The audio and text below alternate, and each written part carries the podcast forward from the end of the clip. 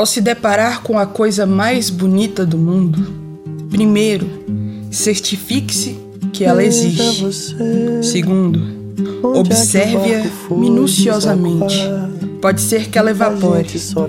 Terceiro, ouça a coisa mais bonita do mundo. Quarto, deite a coisa mais bonita do mundo sobre a superfície mais confortável do mundo. E quinto, ame-a intensamente.